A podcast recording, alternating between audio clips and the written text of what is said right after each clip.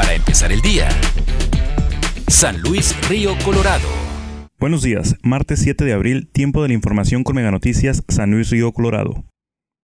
Este pasado 3 de abril fue un hecho el embargo pesquero, lo que provocará que no solo quienes dependen de este sector en el Alto Golfo de California se vean afectados, sino también todo aquel que depende de esta actividad a nivel nacional, declaró Carlos Tirado, pescador y residente del Golfo de Santa Clara, en Sonora. Luego de escucharlo emitido por el presidente de la República, Andrés Manuel López Obrador, en su informe de 100 días posteriores a su segundo año de mandato, afirma que el apoyo a los 190 mil pescadores era un programa ya emitido por anteriores gobiernos, pero que independientemente de eso, es que si no se resuelve nada del sector marítimo, México podría caer en una recesión económica muy difícil de superar.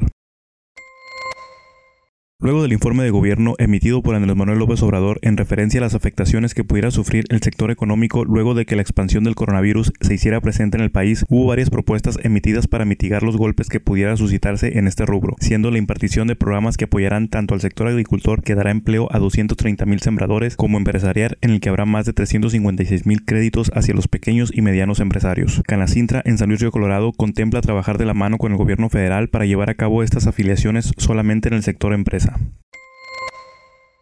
Una gran desilusión entre el sector empresarial causó el informe trimestral del presidente de la República realizado este 5 de abril en donde habló sobre el plan de reactivación económica para el país ante la emergencia sanitaria por el COVID-19. Sin embargo, el mandatario quedó mucho a deber a la iniciativa privada, comentó Joel Torres Gutiérrez, presidente de la Cámara Nacional del Comercio en San Luis Río Colorado, quien señaló la incertidumbre que existe ante la falta de apoyos e incentivos fiscales al sector empresarial por parte del gobierno federal.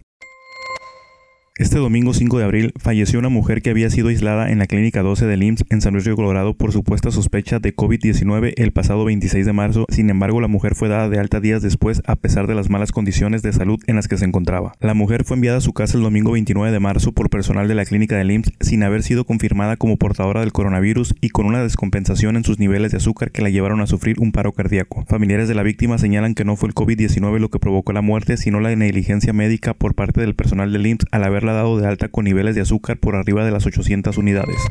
Para empezar el día, San Luis Río Colorado.